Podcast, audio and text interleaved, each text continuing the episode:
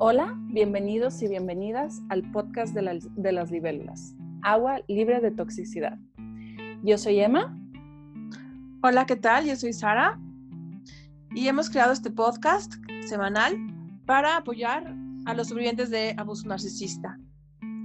Y esta semana vamos a hablar del ciclo de abuso o, sí, ciclo de, abuso narcisista. Y, eh, y también vamos a mencionar el de violencia general, el ciclo de, de, la violencia.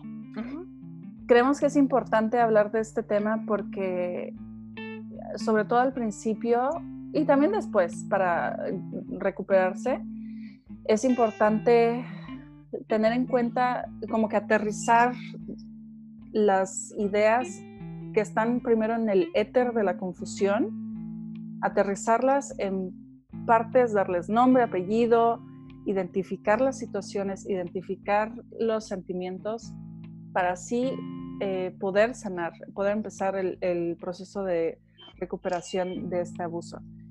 Em, porque también sobre todo al principio, cuando no sabes lo que te está pasando, simplemente te sientes mal y piensas que eh, ese es un problema de relación o de comunicación, cuando te dan a conocer los pasos, de, los pasos del ciclo de abuso y te empiezas a acordar de lo que ha pasado en tu vida o en tu relación, bueno, esto se ve fácilmente en, en las relaciones de pareja, pero también en otras situaciones, eh,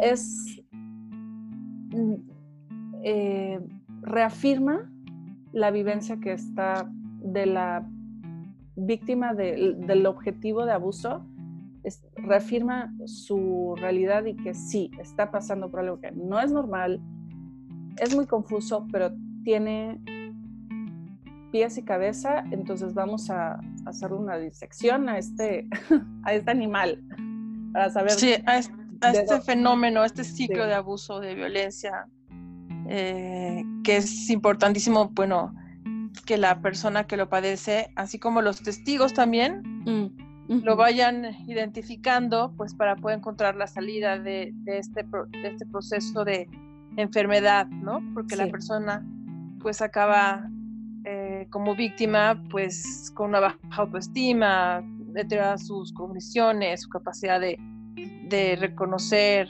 lo que pasa a partir de sus percepciones, el poder atar los cabos con el uso de su memoria, o sea, realmente el nivel de, eh, de cronicidad va en aumento, ciclo tras ciclo, porque pues como la palabra lo dice, pues se va repitiendo y eventualmente eh, la víctima pues se va deteriorando conforme el abuso cada vez es más insidioso. Sí. Eh, abuso que puede ir desde lo emocional hasta incluso lo físico, que puede ir desde un deterioro psicológico importante de la víctima hasta incluso en pues en los peores casos, cuando se involucra la violencia, pues puede acabar en, la, en el asesinato o la muerte de la víctima. Y bueno, eh, ¿qué partes tiene el, eh, a grandes rasgos el, ciclo de abuso? Vamos a, vamos a empezar a mencionarlos como tres fases importantes y después iremos como detallando un poco más. Pero básicamente este, vamos a encontrar que en la primera fase eh, se da un proceso de tensión importante en la relación, que ahorita vamos a, ir viendo cómo podemos este, ponerle ejemplos a esta fase para que nos quede más clara. Y para una segunda fase empiezan ya tal cual eh, lo que son las agresiones verbales, emocionales, el abuso físico o, em, o emocional. Y bueno, este, también vamos a ver que hay otros tipos de abuso, pero lo vamos mencionando poco a poco, como por ejemplo el que se da a través de, la coerción sexual o de la restricción económica, ¿no? Pero bueno, en esa segunda fase es cuando sucede pues lo que se llama propiamente como el, la parte violenta o abusiva del ciclo, o más, al menos más obvia, ¿no? la explosión. Y ya para la tercera fase, sí, sí, sí, como lo que podemos identificar como la explosión o la, la esa tensión que se, termina por, por eh, acumular y, aparentemente pues este, tener como episodios de, abuso y violencia importantes, ¿no? Y bueno, la tercera fase va, a implicar una aparente este, eh, luna de miel, un arrepentimiento. El agresor este, de pronto muestra como, vamos a ver que hay diferentes formas de, de entrar en esta fase, pero puede ir desde un arrepentimiento que pareciera sincero hasta, una, hasta un simple hacer como que no pasa nada y negar o negar la percepción de la víctima de que se dio esa, ese abuso, ¿no? Sí. Sí. Ok. Este, si quieres vamos viendo fase por fase, vamos a tratar de ir, ir este, dando algunos ejemplos, pues, de que se nos ocurran, que conozcamos, que sepamos que de, la vida que, que, nos ha llenado de ejemplos, pues, para poderlo, poderlos describir. Sí.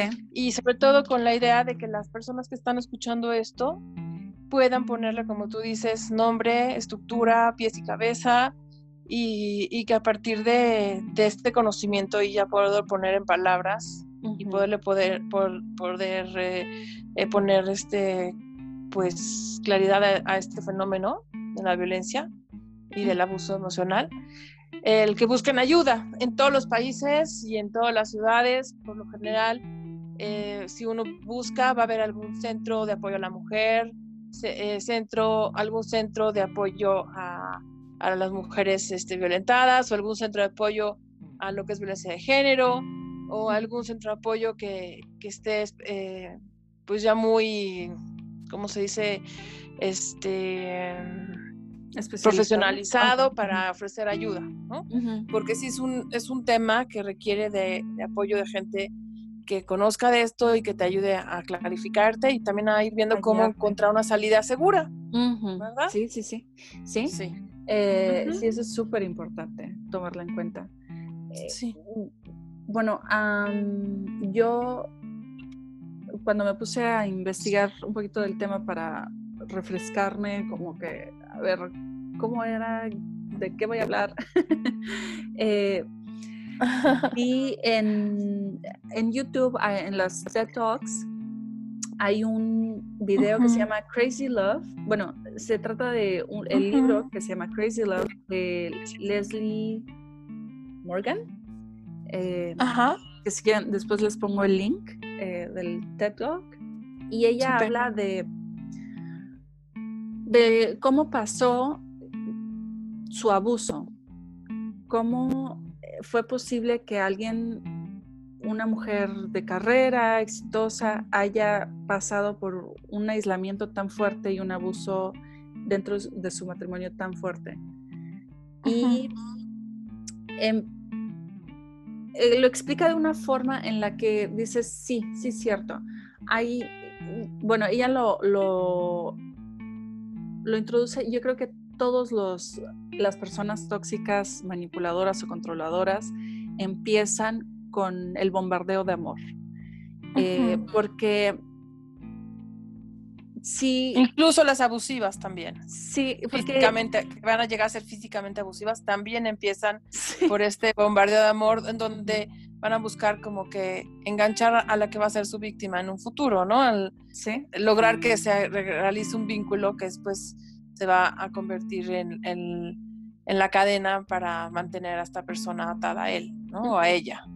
Sí, y esto se da, y eso es lo que el primer gancho que nos atrapa dentro de estas relaciones, que si lo ves de una perspectiva, por supuesto, de afuera y sin, sin nada de, de inversión de por medio, sí lo ves como que, pues obviamente no te vas a quedar en un matrimonio donde te golpean, pero para la persona que ya invirtió eh, tiempo, emoción, eh, raíces eh, que ya se entrelazan mucho con esta persona, sí hay un, hay un, un sesgo, un bias, ¿cómo le dicen?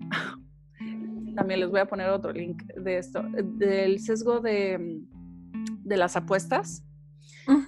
Cuando una persona ya apostó, una cantidad sustancial, es mucho más difícil salirse y decir, bueno, ni modo, perdí. Eh, cuando apuestas todo, tu vida, tu dinero, tu cuerpo, eh, todo, todo, todo es... Invertiste y tienes familia, invertiste y ya no, ya no tienes 25 años, tienes 45, invertiste dinero, invertiste tiempo, invertiste horas de, de estar tratando de resolver la relación, aparentemente.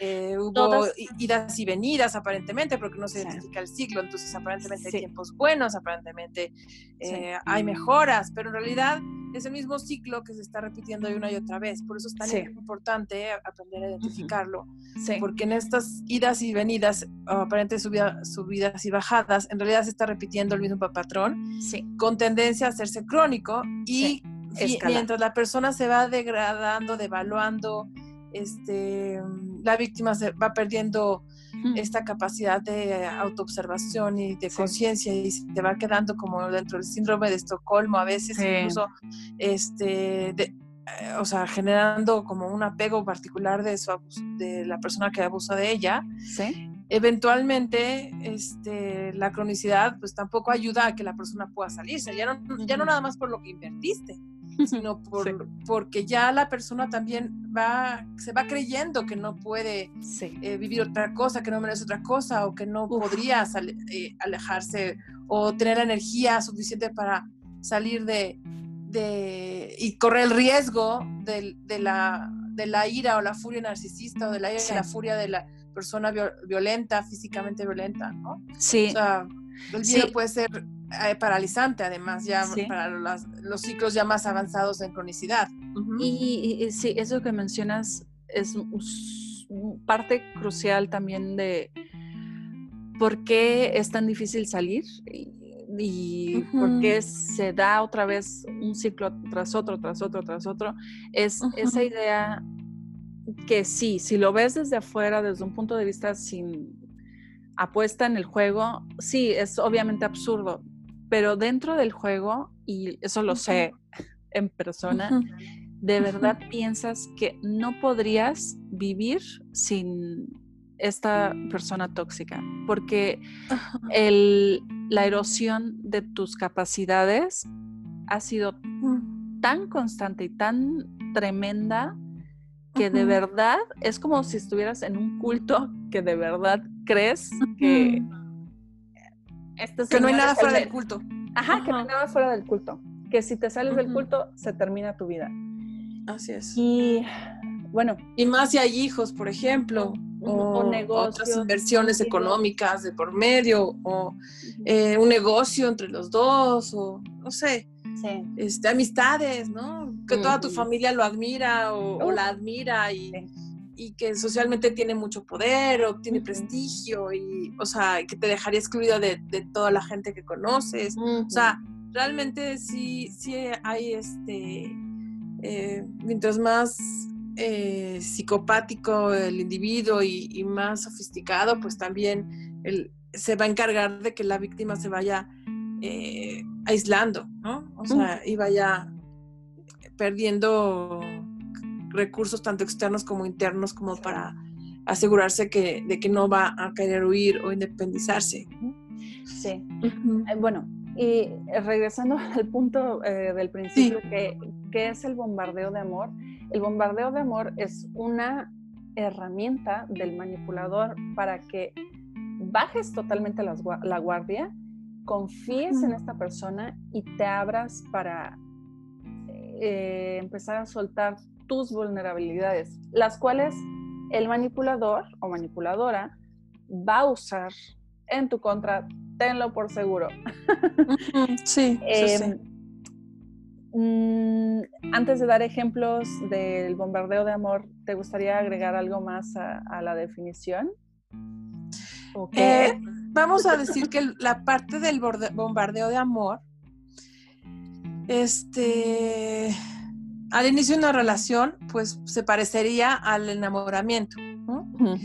Y ya dentro de una relación que lleva más tiempo, podría eh, formar parte de la fase del ciclo del abuso o de la violencia, eh, que se conoce como luna de miel, que por lo general viene después de que hubo algún tipo de, de evento este, violento o de abuso importante, por lo que la víctima este, quizás podría considerar irse.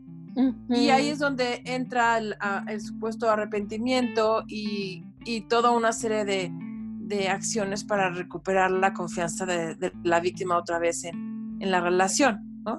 Sí, Entonces vamos a decir que al inicio de una relación de pareja, el bombardeo de amor se va a parecer al, al, al enamoramiento, sin embargo, este, ya en otros en otras secciones, otros programas iremos viendo cómo se podemos diferenciar uno del otro, pero se asemejan mucho. Sí. Y este, en una fase de ciclo de violencia o de abuso, se va a parecer a lo que es la luna de miel. Sí, sí, es el bombardeo de amor, es como que el hilo que entra al carrete, a la aguja de, la, de la máquina de coser, así empieza. Con, mira, todo esto bueno, Sí. Baja tus defensas y pum, el carrete, el hilo ya está dentro de la aguja y ahora el ciclo de abuso está amarrado para, para, que se desenvuelva así. Sí, y con cada ciclo va a haber un poquito de amor y un poquito de arrepentimiento, un poquito de mm, ignorar eh, hacer menos lo que acaba de pasar, eso también es parte de la luna de miel. Eh, ejemplo. Sí, sí, dependiendo qué, qué tan crónico ya está la situación o qué tan psicopática es la persona, este puede, puede incluso en, en, no nada, o sea, podría venir desde, en, o sea, digamos, arrepentido podría hacer flores, promesas de cambio, este, em, realmente se le puede ver que llora, se le puede ver que suplica, eh, que, ruega que no se le deje.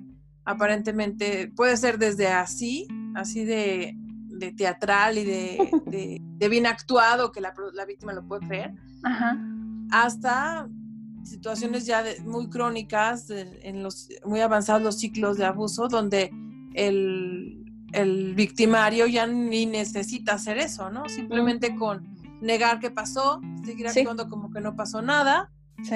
Y si la víctima todavía tiene algo de energía de, para mencionar algo o para eh, preguntar algo como para quejarse de algo, el otro simplemente va a decir, ¿de qué estás hablando? Eso nunca pasó o estás exagerando, o sea, tu percepción eh, o sea, es demasiado, eres demasiado sensible o sencillamente pues esto que estás diciendo pues no es así, ¿no? Entonces, todo, todo, todo va a depender de, de, qué tan crónico ya y avanzado está la, la serie de ciclos o también el tipo de abuso, ¿no? Porque pues negar una cachetada, un moretón o un ahorcamiento pues es este mucho más difícil, ¿no? que negar eh, emocionalmente, pues desprecios o faltas de respeto, ignorar al otro, aislarlo, controlarlo, este, negarle sus percepciones, este, triangularlo con otras personas, compararlo, despreciarlo, o sea, son como como que este otro tipo de, de formas de hacer daño, que como no dejan huellas, no dejan marcas, eh, por eso el abuso narcisista es tan, tan, tan, tan difícil de superar también, ¿no? Porque no hay un juez que vaya a ver las heridas, no hay un familiar que vaya a ver las heridas, eh, a veces la propia víctima puede dudar de sus propias percepciones y, podría creerse que está exagerando al, y que quizás ella sea la sensible, ¿no? O él es el que está siendo muy delicado, ¿no? Sí. Entonces, em, sí, para la fase del bombardeo de amor, pues podríamos decir que para algunos autores es la luna de miel, pero podríamos decir que bien puede ser al inicio o como parte de, este proceso de volver a ensartar la aguja, como tú dices, para seguir amarrando a la víctima y continuar con el proceso de, cíclico de, de, daño, ¿no? Después de la luna de miel sigue, si lo vemos en el, en el ciclo de tres pasos, sigue la, la, cuando se empieza a aumentar la tensión, como que hay tensión, em, se siente como, como dicen que estás caminando en cascarones de huevo. Em, empieza a dar miedo, que ya va a llegar, ¿no? sí. De, pronto está muy serio o muy seria, ¿no? o sea, eh, está como muy irritable, eh, empieza a dar miedito, este, hacerlo enojar, llevarle la contraria. Eh, la persona puede empezar a sentir que mejor se aleja o mejor trata de calmarlo o tratar de agradarle, ¿no? O sea, la, la, víctima se la pasa pensando todo el tiempo alrededor de qué es lo que pueda estar sintiendo ese otro. O sea, medirle sus emociones. ¿Cómo viene hoy? ¿Está de buenas? ¿Está de malas? Eso. Este, ¿Cómo lo encontento? No lo encontento. ¿Ya se enojó conmigo? No se enojó conmigo. O sea, la víctima gira 24/7 alrededor de ver cómo hacerle para que esa otra persona vuelva a estar contento como antes, como en la etapa del bombardeo de amor o de la luna de miel, ¿no? Sí. y eso... ¿Cómo le hago? ¿Qué estaré haciendo yo mal?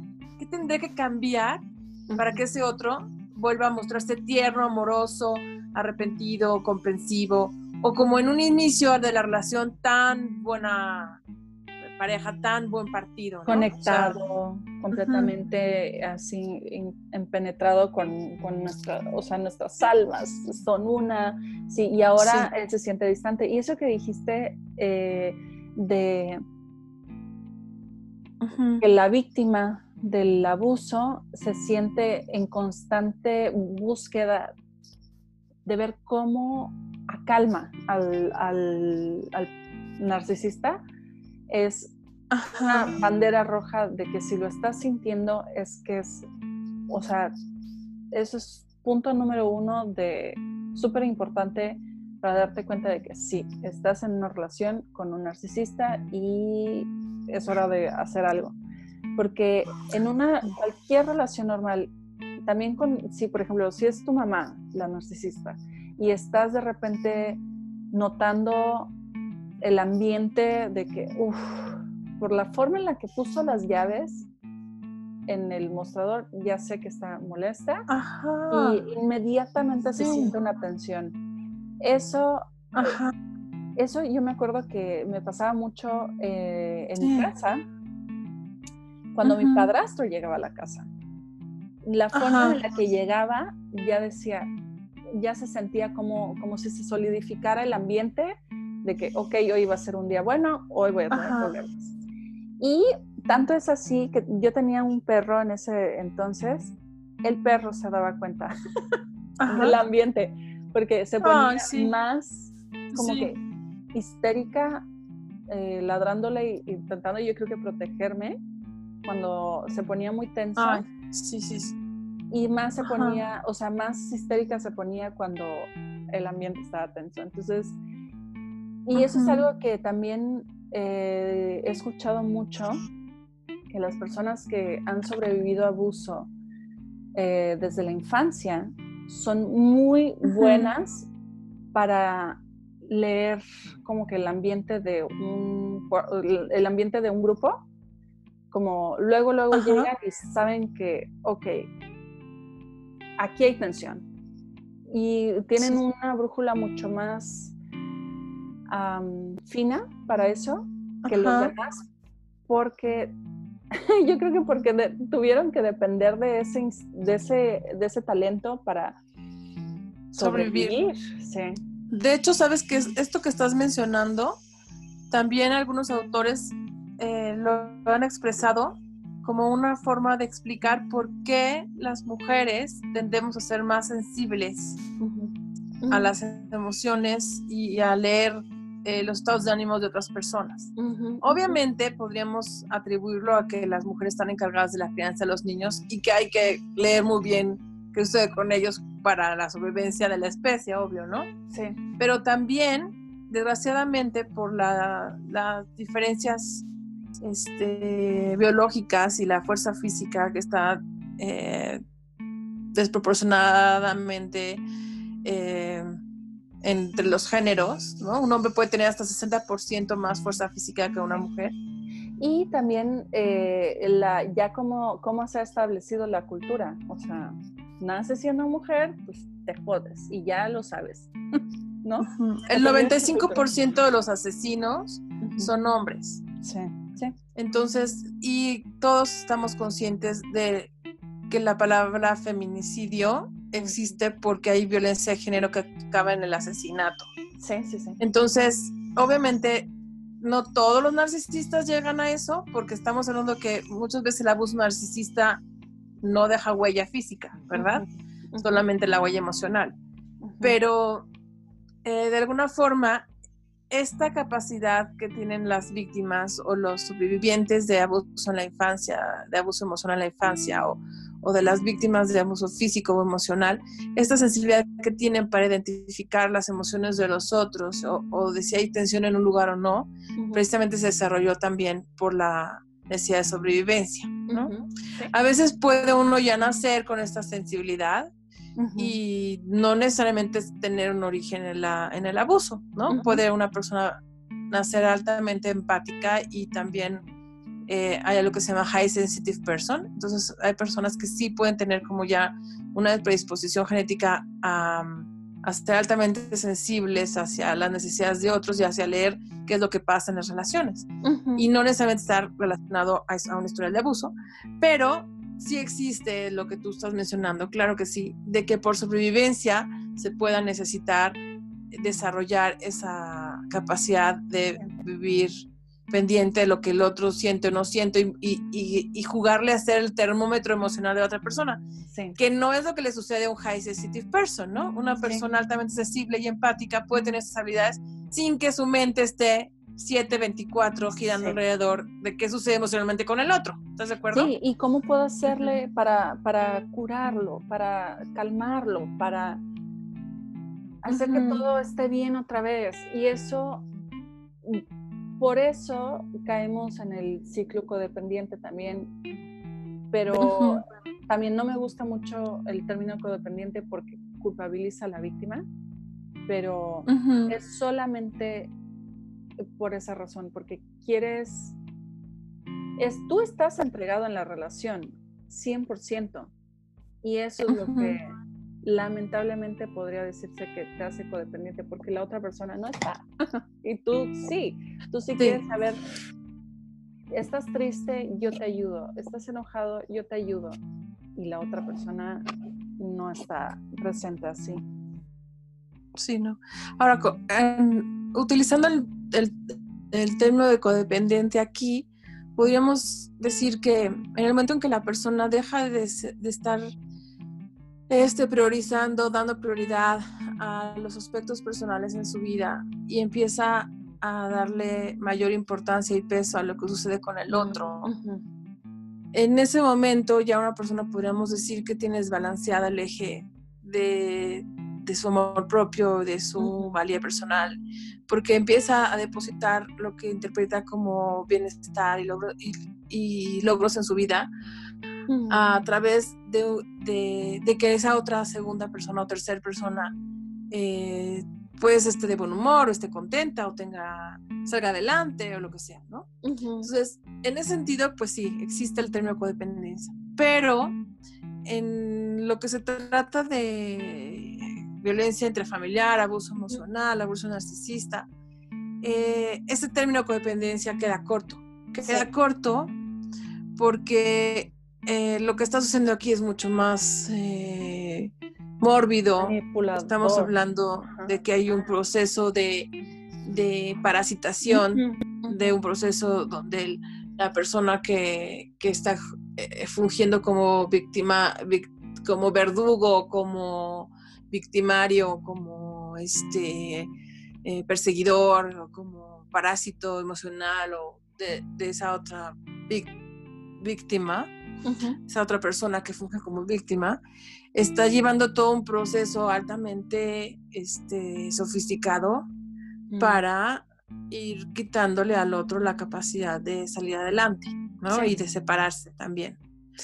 Entonces no podríamos decir que se trata de una, un simple desbalance entre eh, vivir a través de los hijos o vivir a través del éxito del, hombre o vivir a través de, de, que otros segundos y terceras personas salgan adelante, ¿no? O vivir plenamente entregados al servicio, este, negando la propia persona. No estamos hablando de eso, estamos hablando de que el abuso va a llevar a la víctima a que no quede nada de ella y que por lo tanto este, viva temiendo eh, en qué momento le va a caer el castigo. La voladora. El castigo físico.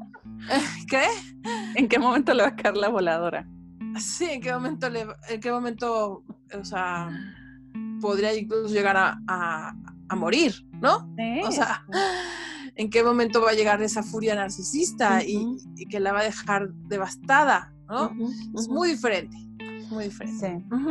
Sí. Y yo, bueno, yo creo que dentro de este paso del ciclo de incremento de tensión está el aislamiento, como que inviertes, te hace invertir más, invertir más tiempo, invertir más pensamiento en él.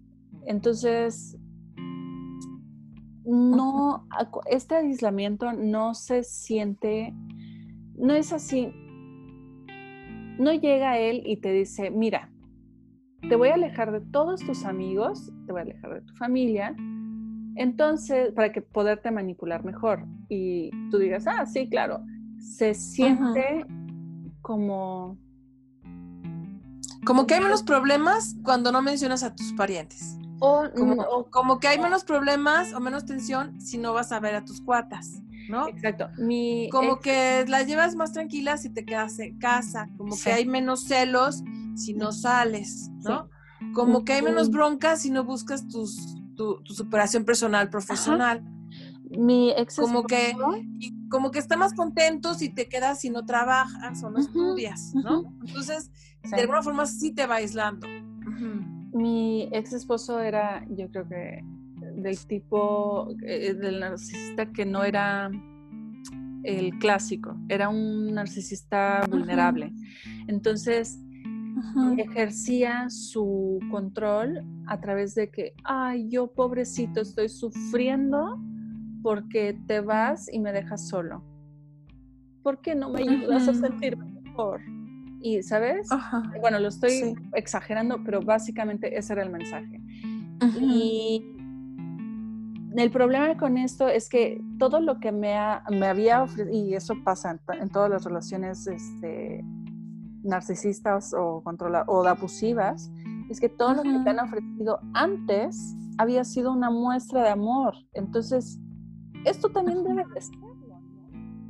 Esto también debe, esto suena, no sé, o sea, él me está pidiendo ayuda para no sentirse solo y yo lo amo, pues entonces claro que voy a ir y lo voy a acompañar y voy a dejar de ir a, por ejemplo, salir con mis amigas para estar con él, eh, porque me lo está pidiendo.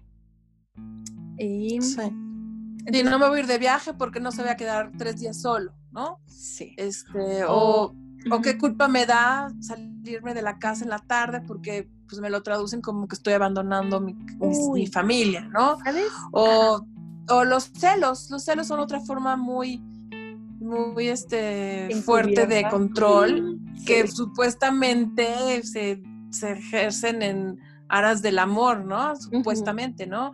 Me cela porque me quiere o eso me dice que hace, ¿no? Que me quiere tanto que por eso siente celos o siente incómodo o siente como que no, no se siente seguro. O sea, hay muchas maneras de generar este abuso y este control. O sea, desde, como tú dices, haciendo el juego de ellos como víctimas, ¿no? Que es muy común en el, en, la, en el psicópata encubierto, en, en el narcisista, este, hasta incluso tal cual este, el celo como más machista, más abierto y más agresivo, ¿no? Que, que, que ofenda llamando al otro como con palabras este, denigrantes de, de, supuestamente estar ofreciendo eh, sexo o, placer afuera, ¿no? Sí, Del círculo de la casa o de la familia.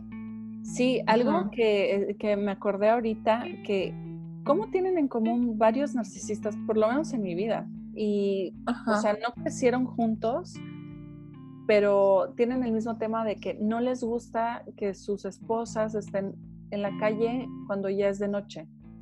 Lo cual se hace muy curioso porque, bueno, eso lo hace mi padre biológico con mi madrastra. Ella se pone, se ve que se pone, hay una tensión horrible cuando ella está afuera, aunque esté en el súper, aunque esté haciendo algo que necesita hacer, hay una urgencia muy fuerte para regresar a casa antes de que oscurezca. Eh, mi ex esposo también como que yo sentía esa urgencia de regresar a casa antes de que oscurezca. Sí, me van a castigar si no estoy temprano, ¿no? Me van a regañar. Y, en aras de mi protección, o sea, ¿cómo puede ser que nos pongas en riesgo por estar afuera y que tal que te pasa algo? sí. Pero y te puedes echar tres horas de discurso que dices, bueno, ya por favor, y eso implica un abuso también en sí mismo, ¿no? Hasta puede ser, o sea, en los peores casos, pues que la mujer reciba tal cual una agresión una agresión, ¿no? O un empujón, o, una agresión tal cual, una paliza, ¿no? O sea, También dentro del, de la construcción de tensión de esa fase, incluye la introducción de la amenaza de violencia. sí. Y están tentando las aguas para ver cómo reacciona la víctima. Sí. Eh, eh, me acordé de muchas este, instancias en las que se me amenazaba de muchas formas y yo creo que estaba, pues sí, estaba viendo cómo, eh, tentando las aguas y a ver qué onda. Ah, que también sucede cuando la relación está en un inicio después del enamoramiento, en el, el enamoramiento, con, después de un proceso de bombardeo de amor, las, las eh, personas que están buscando medir las aguas en sus víctimas, pues están checando si van a poderlas parasitar bien, ¿no? Si van a poderles fungir como este otro ser que se va a quedar ahí pegado recibiendo el abuso y, el, y su ira o su necesidad de, de usarlos de bote de basura, ¿no? Entonces, si al principio pues van a hacer pequeñas mediciones de, de, de faltas de respeto sin querer, ¿no? O faltas de consideración, aparentemente por descuidos eh, libres de malicia, ¿no? O van a tratar de generar eh, pues pequeños put downs, como dirían en inglés, o sea, pequeñas bajadas por omisión o, por una pequeña triangulación o por algún mm. comentario que podría haber sido hiriente, pero pues que quizás se podría perdonar, dándole el beneficio de la duda, etc. Y ahí es donde empiezan ellos a ver qué tanto la otra persona es capaz de tolerar eh, estas actitudes, porque van a ver que no, que, que, tanto van a estar dispuestos a, a defenderse o a poner los límites y bueno, ahí empieza, empieza con poco. Y como decíamos, estos ciclos tienden a la cronicidad y eventualmente pueden acabar hasta en la muerte de la persona. O en, eh, emocionalmente que la, la, persona quede sin alma, ¿no? O sea, quede totalmente rota, o sea, intrapsíquicamente devaluada, sin autoestima, sin recursos a su alcance, aunque estén ahí, ¿no? O sea, entonces, sí, durante la fase de la atención, ahí sucede lo que estabas mencionando. es cuando la persona también, la víctima, empieza a pensar que qué estará haciendo ella mal para que se esté dando este nuevo incremento de tensión. O sea, ¿qué podría, yo, ¿qué podré yo hacer para que él se muestre otra vez atento y cordial y cariñoso y tan comprensivo y tan eh, o tan, o tan decidido a, cambiar como parecía que lo estaba, ¿no?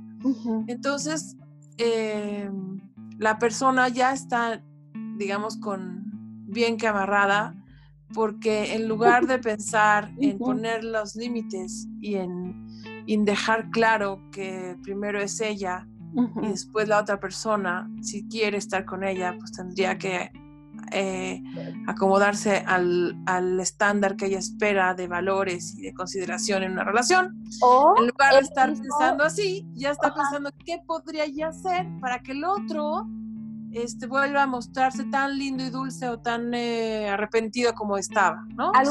Y empieza a interpretar de sí misma como si fuera algo que estuviera en sus manos y que quizás pudo haber hecho mal o que debería ser mejor para que ese otro regrese a, a esa aparente etapa de luna de miel o de bombardeo de amor. O también algo que, eh, que también es importante, no solo que uno es lo más importante de su vida, sino que también el otro debe de hacerse responsable de, a ver, si algo me está molestando, yo tengo que hacer algo por ello.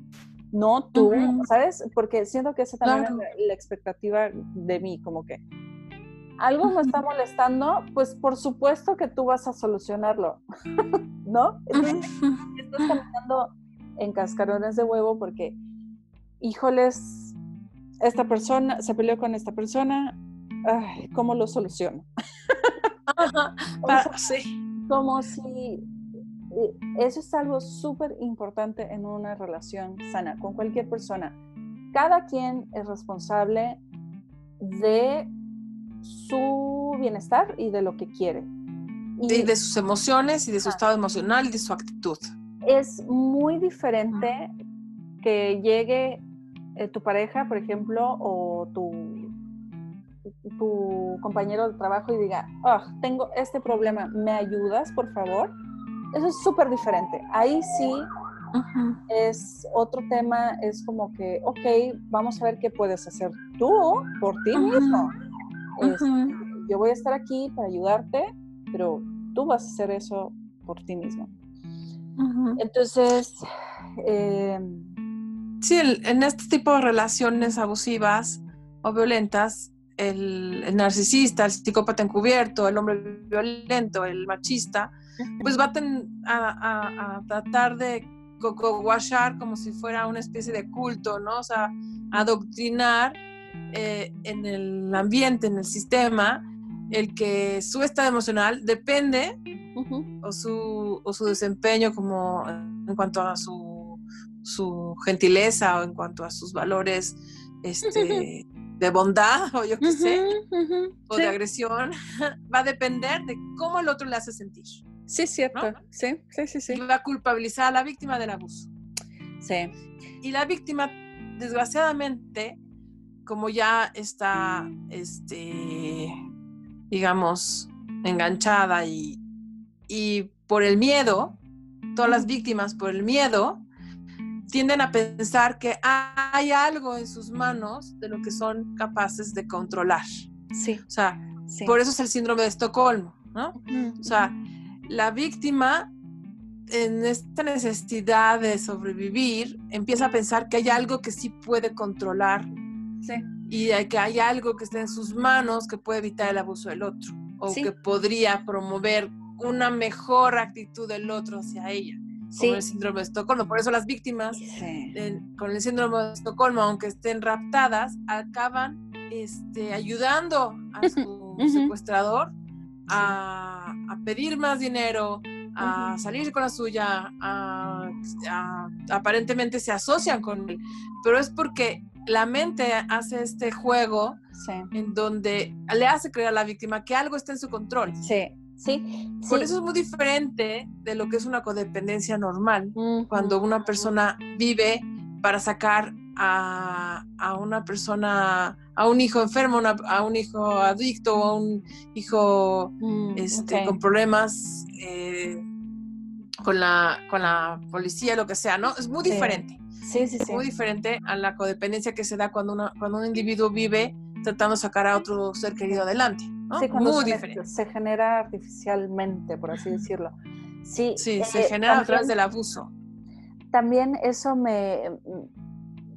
Yo eh, me identifico con eso de, uff, ojalá esto estuviera en mis manos. Si yo lo pudiera controlar, eh, eso es algo que todos los objetivos de abuso narcisista es una fase por la que pasamos. Querer mejorarnos, querer mejorar la comunicación, querer ser, si le molesta que está sucia la casa, pues más limpia. Si le molesta que me he visto así, pues vestirme diferente. Siempre intentar controlar eso.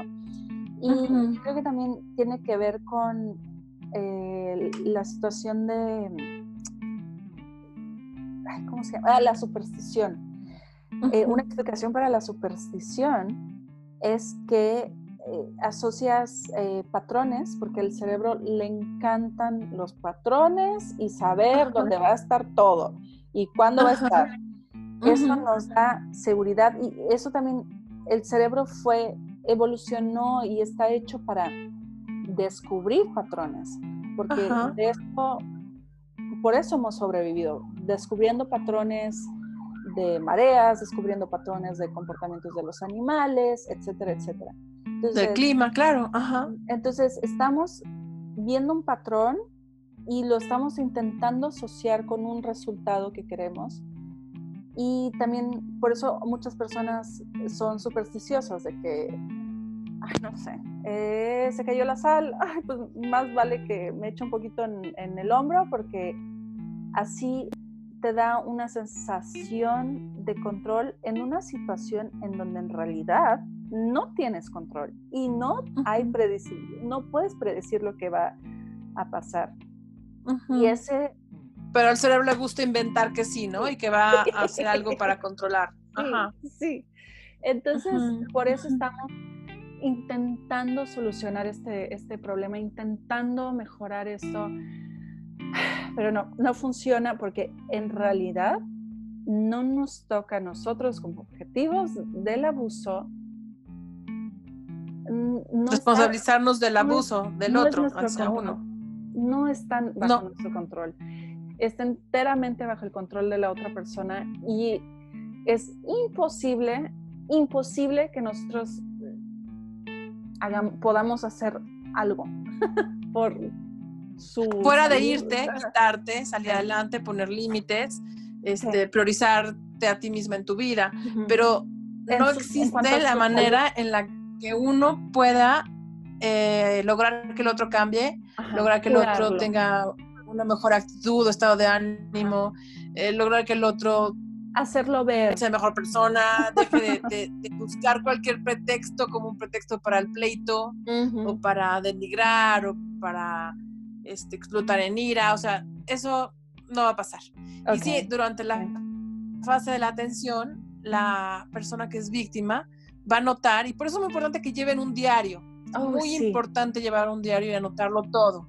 Sí. Porque es para poder regresar y, ver el patrón real, ¿no? Sí. El patrón real del fenómeno de lo que está sucediendo. Sí. No importa que haga la persona, si la sopa caliente, si la sopa tibia, si la sopa fría, o sea, no importa si te vistes con la falda corta, larga, mediana, no importa si, si arreglaste así o así sus cosas, no importa si fuiste considerada o no de esta manera o de la otra, o sea, no importa lo que se haga o se deshaga, cuando la otra persona está buscando el desahogo de su furia o un suplemento narcisista, o sea, bajar al otro para sentirse mejor, o eh, el desahogo de la ira, o simplemente imponer este, este poder sobre el otro por tratarse de un tema de género, para poder este, imaginarse una eh, masculinidad eh, afirmada, ¿no? O sea, sea cual sea la razón cuando lo necesite lo va a hacer. Sí, sí. Y va a ser como parte de un ciclo recurrente, crónico, que va a tender a intensificarse y a ser cada vez más corto eh, eh, las fases de daño, ¿no? Sí. O sea, la luna de miel cada vez ser más pequeña o nula. Sí. Y sí, eso estoy, eso es súper importante tenerlo en cuenta. El abuso siempre escala. Pero es súper importante también tener en cuenta que no es predecible. No tenemos control sobre esto y no lo podemos predecir. Entonces, puede ser que el día de hoy eh, me está hablando, me está gritando Y yo digo, bueno, va a escalar, pero todavía, todavía tiene que pegarme, no me va a matar. Estoy, estoy a salvo. Nunca sabes. Puede ser que escale desde gritarte y decirte nombres, eh, groserías, a de repente matarte. Entonces... Sí, un empujón que, que acabe en una desnucada. O, o escala, puede escalar muy rápido. Escala, siempre va a escalar, pero nunca de una manera predecible. Entonces, tengan eso en cuenta. Y este, estos ciclos son como espirales. O sea, va como una marea. Viene la primera ola, se va, la luna de miel empieza, todo está bien, y llega la segunda ola, un poquito más alto, porque está subiendo la marea, y hasta que de repente, boom, ya no puedes salir, estás eh, aislada. Claro. Entonces, creo que todos hemos visto esos videos horribles que por alguna razón nos toca ver, aunque no los busquemos ver, en donde las personas están eh, jugando en, en, una playa, ¿no? Aparentemente el mar está lejos. Y de pronto una ola arrastra a uno y arrastra al otro y al que le quería ayudar, ¿no? Sí. O sea, una serie de dos, tres olas fuertes y la persona se ahoga. Sí. ¿no? Cuando en un principio pues creían que estaban seguros, ¿no? Sí. Aparentemente estaba lejos, aparentemente eh, estaban eh, en tierra más o menos seca, ¿no? Pero no, o sea, no es predecible, está, eh, o sea, digamos la metáfora se aplica bien con todo y que no es justa con, con el mar, ¿verdad? Porque el mar de alguna forma es, pues es, este, no tiene nada que ver con la intencionalidad del abusador, ¿verdad? Porque aquí va con dolo, en una situación de violencia y de abuso y narcisista, este, o de, o machista, lo que sea, va con dolo, ¿no? Sí. Va con toda la intención. ¿Sabes? También me gustaría mencionar que en esta fase de, de tensión, eh, las restricciones de, de, todo tipo de control monetario, económico, eh, de, de, recursos, de actividades, también se empieza a sentir. ¿no? o sea, eh, el abuso emocional también a veces viene acompañado eh, de abuso económico, de abuso dentro del, de la sexualidad, ¿no? O sea, de coercionar los encuentros, eh, las formas, los modos, los tiempos, eh, de coercionar para tener bebés, para, para, para no, no, no tener protección durante los encuentros sexuales, eh, de coercionar para que sea como ellos quieren a la hora que ellos quieren y como ellos quieren, ¿no? Sí. y uno como, como víctima o objetivo de esas personas siente que esa entrega es una entrega de amor y que va a ser correspondida, como que, ok, bueno, no vamos a usar condón y lo uso como un token de que, o como una moneda de que para que me quieras más, eso está súper mal. O, un hijo, un hijo para afianzar la relación, también está, y esperando, una pésima decisión. Sí, y esperando que la otra persona, bueno, eso no está mal porque obviamente esperas que la otra persona, bueno, si tú te entregaste así y fuiste vulnerable, la otra persona también se va a entregar más y va a ser más vulnerable pero mm, no funciona así, eso es una, no es una relación, es una interacción. Sí, no funciona así, porque en, en, las relaciones donde dentro de uno de los polos tienes a una persona abusiva, tóxica, narcisista, psicópata encubierto, machista y demás, lo que está sucediendo es que tienes una relación desigual. ¿Qué quiere decir? Que cuando te muestras vulnerable y cedes, digamos, eh, cuanto muestras vulnerable y te arriesgas, la otra persona lo va a utilizar para, para su uso y abuso de poder y para eh, eh, dominar. Jamás lo va a utilizar como una forma de encontrar una mayor intimidad, no en la sexualidad y no en las relaciones de diálogo o de comunicación o emocionales, o sea, o ni siquiera económicas. O sea, no, no va a suceder. En cambio, en una relación sana, ¿qué sucede en una relación sana? Si tienes una, una distancia equitativa, tienes un, eje de igualdad entre las dos partes. Em, no se busca que uno esté por arriba y el otro por abajo en lo absoluto. Si uno empieza a percibir en una relación sana que su pareja se está, se está vulnerabilizando, la naturaleza emocional sana del individuo va, a moverlo a vulnerabilizarse junto con ella para volver a equilibrar ese eje de igualdad y de equidad y de armonía. O sea, y, y sí, en, ese proceso de eh, yo me muestro vulnerable y tú conmigo y cuando tú lo estás, entonces yo, yo me muestro vulnerable contigo a su vez y nos fortalecemos los dos a la vez. Claro que se va dando un proceso de mayor intimidad, lo cual no sucede en las relaciones con personas tóxicas, abusivas, narcisistas, en lo absoluto, ¿no? Ahí al contrario, para ellos eh, van a tratar de coercionar que se que muestres vulnerable, pero para ellos disfrutar con dolo de tu sufrimiento y de poderse por encima de ti y de mostrarte cuál equivocada estabas y estás mal y cuán está mal tu familia, tus amigos, tus decisiones y, todo lo que tú hagas o involucres en tu vida, ¿no? Y, terminas pensando, wow, qué afortunada soy de que él, este ser tan perfecto, me acepta con todos mis errores. Cuando en realidad solamente, pues bueno, te tocó nacer en una familia con, disfuncional, pero ¿qué puedes hacer? Si, por ejemplo, si tu familia se comportó mal, ¿sabes? Entonces ellos te muestran como, te muestran como que, uff, nadie te va a querer. Sí. Sí, o sea, eres eh, como decías, ajá. Que yo sí, sí, como Ajá, sí, como bien decías, parece un, un, culto, ¿no? Es un culto en torno a esta figura de, este individuo tóxico, narcisista, violento, además, ¿no? ¿Qué quiere decir?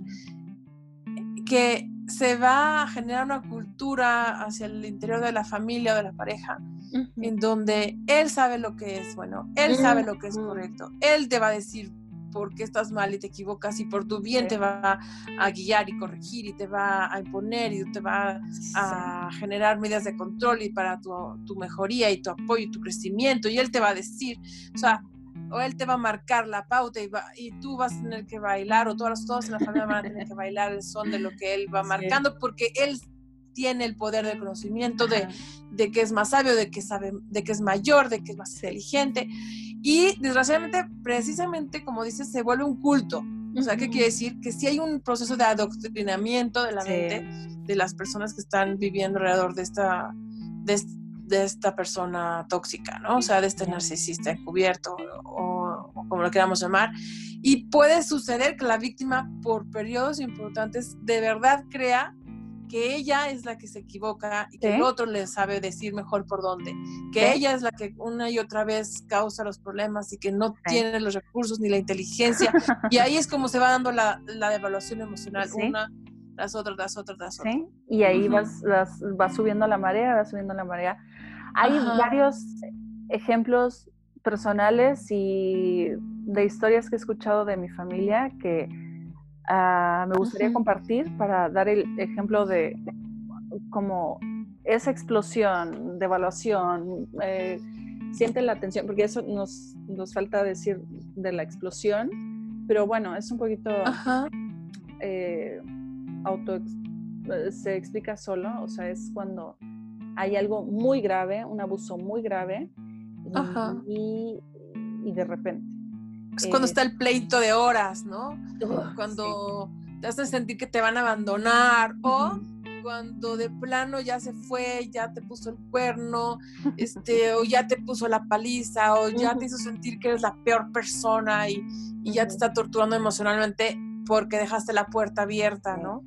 O te está torturando porque, bueno, o sea, eh, se agarró de algún detalle para decir que tú eres la más desconsiderada y malvada y, el otro es la mm. víctima más grande, ¿no? O sea, cuando se dan estos eventos como de fuertes de abuso emocional o, que pueden ser físicos incluso, ¿no? O sea, que son como estas crisis intensas de desgaste tremendo. Sí, esa, eh, bueno, los pequeños desgastes como de crear la tensión, yo me acuerdo que eran cosas, ya al final de, mi estancia en esa locura de relación, de matrimonio en el que estaba, ya me daba cuenta claro de los pequeños bajones que me daba. Como por ejemplo, fui al banco a pagar la tarjeta de crédito. Ay, ¿por qué fui si pude haber ido después cuando él quería ir a no sé dónde? Porque por supuesto yo tenía que saber que él quería ir a no sé dónde. Adivinarle. Ajá. Y entonces lo hice mal. Eh, y cosas así de que si acomodo cierta cosa así, lo hice mal porque hubiera estado mejor hacerlo diferente. Entonces, eso es como va, eso va degradando tu sentido de, autoestima, de autoconfianza, de saber qué es lo que estás haciendo bien, qué es lo que estás haciendo mal, según tú misma. Este, porque según tú era, estaba bien, pero wow, esta persona que dice que me ama, pues está mal, dice que está mal. Este, un incidente que me acuerdo mucho, que fue choqueante, fue cuando, yo creo que tenía como 15 años. Y mis abuelastros estaban visitándonos eh, en la ciudad, porque ellos vivían en otra ciudad. Y mi abuelastro era muy abusivo eh, con todos, básicamente. No había no había perdón para nadie, no había, nunca había, no sé quién era su golden child. Eh, pero bueno, él fue, él se estaba bañando y era trabajo de mi abuelastra ponerle su ropa, acomodarla que se iba a poner, todo así, calzones, cinturón, todo, en una silla para que él, ajá, para que él no tuviera que pensar ni nada, solo vestirse. Tenía su esclava, ¿no? Y no sé por qué ella lo hizo con las luces apagadas, tal vez porque él habrá dicho, tienes que tener las luces apagadas, hay que ahorrar.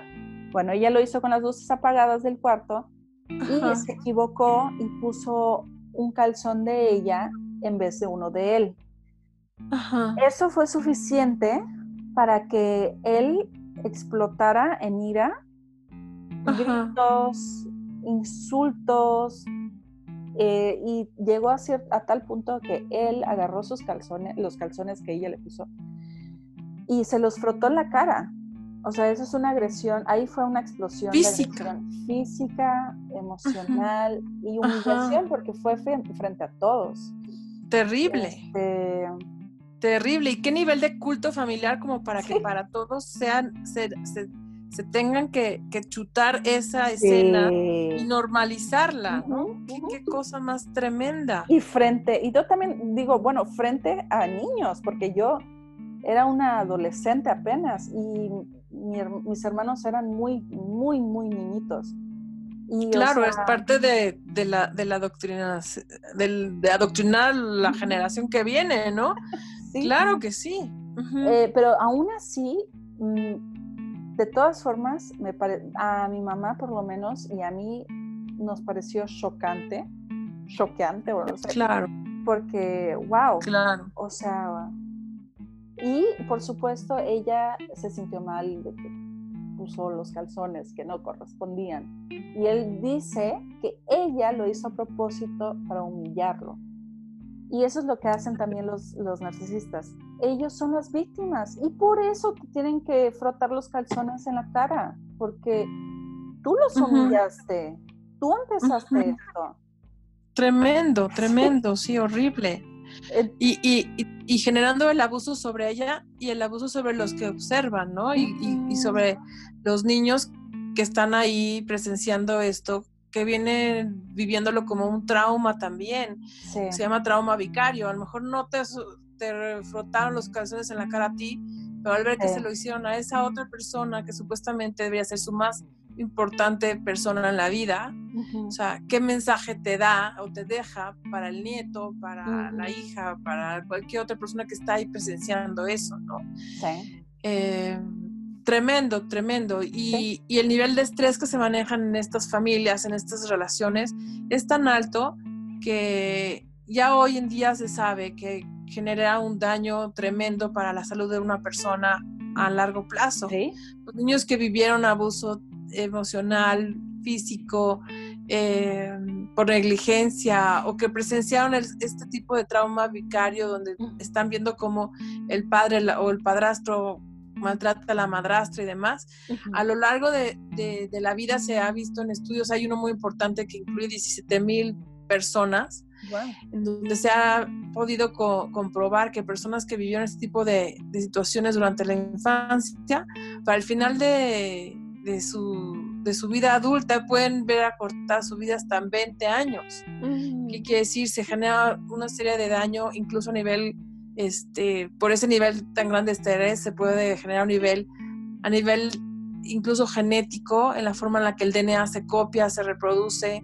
Eh, y bueno, la cantidad de, adrenalina y cortisol que se genera durante todo ese tiempo de estar presenciando, viviendo el abuso emocional o físico, pues va a generar un, no nada más un daño psicológico del que hemos estado hablando, ¿no? También se genera un daño a nivel físico, la amígdala crece, genético, este, el, sistema inmunológico se ve afectado, eh, eventualmente pierde fuerza para identificar enfermedades como el cáncer, para, eh, hormonalmente pierde fuerza el sistema para autorregularse y puede generar problemas eh, desde de cardiopatías hormonales, metabólicos, o sea, es tremendo, tremendo lo que es ser víctima o presenciar el abuso de, físico o emocional por parte de, ese tipo de, individuos, ¿no? Sí, Entonces, es, violencia, simplemente. Sí, o sea, eventualmente la muerte no nada más puede llegar porque hubo un mal empujón o, un cuchillo, ¿no?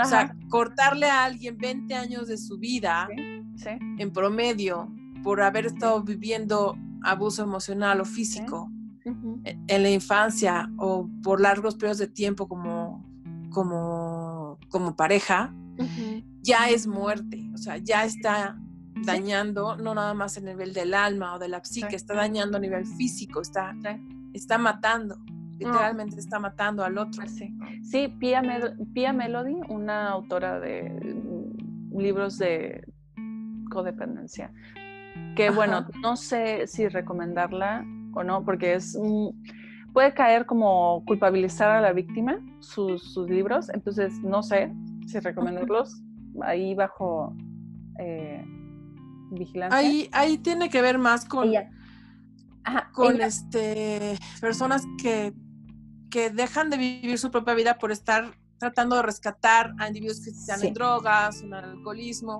o a personas que tienen alguna enfermedad degenerativa. Ella menciona es diferente, pero sí. Que la codependencia es una enfermedad mortal. que sí hay que también, tratar, imagínate, hay que tratar esto y que hay que salir adelante y, y sí, y de hecho ya habíamos platicado eso, tal vez es el tema que vamos a tocar en el próximo episodio de el efecto que tiene esto en los niños o, sí. Bueno, ya, ya les avisaremos que, que sigue en el siguiente episodio, pero sí, eh, es algo súper importante, un ambiente sano, sin tabaco. Sin, pero bueno, yo creo que ya estamos divagando mucho de ciclo. Sí, bueno, de hecho estamos llegando al cierre del, del, episodio o del, del tiempo. Y, bueno, para cerrar, a mí me gustaría este, decir algo, algo más respecto a, a la fase de perdón, ya para cerrar. O sea, después de esta explosividad tan tremenda, em, no, no hay que olvidar, por más que parezca que el otro de verdad está arrepentido, este, que esto es un ciclo. Por eso es muy importante que la persona sí lleve un diario. Sí. Sí. Muy importante. Un diario que puede ser eh, con fotografías. hoy con el celular puedes sacar fotos, puedes, sacar, puedes si no quieres escribir, puedes eh, contártelo en un audio. Puedes este, guardarlo en, en, algunas notas que tengas en el celular. O tal cual tener una, una libreta, ¿no? Em, de, desde luego, si te da miedo tener un diario y que te lo vaya a cachar tu pareja, ya es una mega red flag o mega señal de que estás en una situación de peligro. sí, sí. Nadie tendría por qué tener pena de que su pareja encuentre que uno apuntó ahí, que se sintió humillado por ella. Sí, sí, sí. Sí. Eh, yo creo, bueno, sí me gustaría que habláramos de eso del diario, porque tengo una súper experiencia con los diarios y, y, la verdad sí lo recomiendo muchísimo. Tener un diario para acordarte cómo te sentías exactamente. Porque uno siempre, uno, eso es algo, un fenómeno psicológico muy común, que no te acuerdas de lo malo y sí te acuerdas más de lo bueno, porque así somos. es la disonancia cognitiva que se genera para poder sobrevivir. Sí, entonces anótalo, anota como los sentimientos sobre todo. Eh, cómo me sentí cuando me dijo que fue mi culpa, pero me sentí confundida. Eh, ¿Sabes? Cosas así, eso te va a dar claridad, a lo mejor hasta en el momento de escribirlo. Claro, y desahogo. Entonces sí, sí, concuerdo muchísimo. Hagan un diario y no y regresa a él en el momento en que te esté pidiendo perdón, en el momento que esté llorando, que te esté suplicando o que esté diciendo que no pasó nada, ¿no? Que está uno minimizando, que no fue tan grave, o cuando esté eh, mencionando que, que, las cosas van a cambiar, que va a tomar terapia, que ahora sí este, eh, va a hacer cambios, aun y cuando se estén dando los cambios aparentemente, porque al principio podría parecer que se está esforzando, tú tienes que seguir registrando lo que pasa y regresar a todo lo que has apuntado antes. Exacto. Porque no, no podemos cambiar si seguimos anclados en lo que es la disonancia cognitiva. O sea, si seguimos pensando que esa persona que en algún momento pensamos o sentimos que era ideal o es buena o que es, no es tan mala, es otra que la que te abusa, te maltrata, te hace, te hace. Exactamente. Entonces, y la disonancia cognitiva es lo que genera, genera que no puedas integrar los dos tiempos de experiencia y de vivencia. ¿Sí? Porque si lo hicieras, dirías, por mucho que me haya gustado esto y el otro, pero para nada me vale el precio vivir esto otro. Entonces, con permiso me voy. Pero no, el cerebro lo divide y lo maneja como dos vivencias distintas. Entonces, necesitas apuntar y necesitas regresar a revisar tus apuntes. Y siempre acordarse de que cada quien es responsable de echar en mano algo para, si algo está molestándolo, hacer algo para cambiar. No es tu responsabilidad eh, contentarlo, eh, hacerlo sentirse menos triste, etcétera, etcétera. Sí, me gusta mucho que esto que dices. Es bien importante para el cierre que lo, que lo reafirmemos. Ajá. Sí. Y acuérdense que es un ciclo y que el ciclo va escalando. Entonces, y no es predecible. Ah, y no es predecible, entonces cuanto más, más antes, aunque suene mm, raro, cuanto más pronto, mejor. Eh, yo creo que tu futuro yo va a decir, ay, gracias, qué bueno que te saliste, te hubiera salido antes. Ajá, siempre, va, siempre vamos a decir, hubiera sido antes. Sí. O no hubiera empezado, pero ¿sabes qué? No importa, no importa y no importa lo que pierdas aparentemente o, lo que arriesgues aparentemente, siempre va a ser peor quedarse. Sí, sí. Y busca ayuda en todos los países, digamos, este, eh, occidentales, ¿no? Donde se considera el abuso físico y la violencia física como algo perseguible, este, o, o donde se reconoce la violencia de género, vas a encontrar eh, instituciones, vas a encontrar asociaciones, vas a encontrar leyes que te apoyen y, organismos que generan las condiciones para que puedas más fácilmente salir adelante, tú y tu familia, tú y tus hijos. Em, algo también que no me quiero cansar de decir es que la responsabilidad de la víctima es cuidarse a sí misma. Sí. Es protegerse y cuidarse a sí misma, encontrar su salida y, protegerse y salir adelante de la mejor manera posible, lo más airosa, aunque pudiera haber pérdidas, no importa. Sí. Ah, este, ahora sí que eh, Dios está contigo, la vida está contigo, eh, las personas nobles de buen corazón están contigo, las leyes, eh, la justicia está de tu lado. Obviamente nadie te va a salvar, porque nada más nos podemos salvar nosotros a nosotros mismos, nadie nos puede salvar, pero sí puedes buscar las ayudas y van a estar ahí, ahí para ti. Sí. El compromiso es contigo mismo y con tu, con tu bienestar, con lo que mereces para, este, que es lo mejor que, que puedes merecer simplemente por ser tú, por ser estar viva, por, por ser un ser humano, mereces bienestar, seguridad, eh, respeto, armonía, dignidad sobre todo. Por arriba del valor de la, de la paz en el hogar, por arriba de ese, de ese valor está el valor de la dignidad siempre y de la seguridad de tu persona y de tus seres queridos o que dependen de ti. Sí. Sí. Y obviamente que el abuso es responsabilidad de quien lo ejerce. Sí, jamás. Tú no. Tú lavaste, lavaste bien los platos, no te preocupes. No es tu responsabilidad. Sí, no. Evitar, eh, sí. No puedes controlar eso. Sí, no. Solo evitarlo. Pues muchísimas gracias. sí, muchas gracias por estar aquí, por escucharnos. Y gracias a ti, Sara, por. Gracias. gracias, Emma. gracias. Em, nos vemos la próxima semana. Que estén bien. Suerte. Bye. Sí, Dios. Bye bye.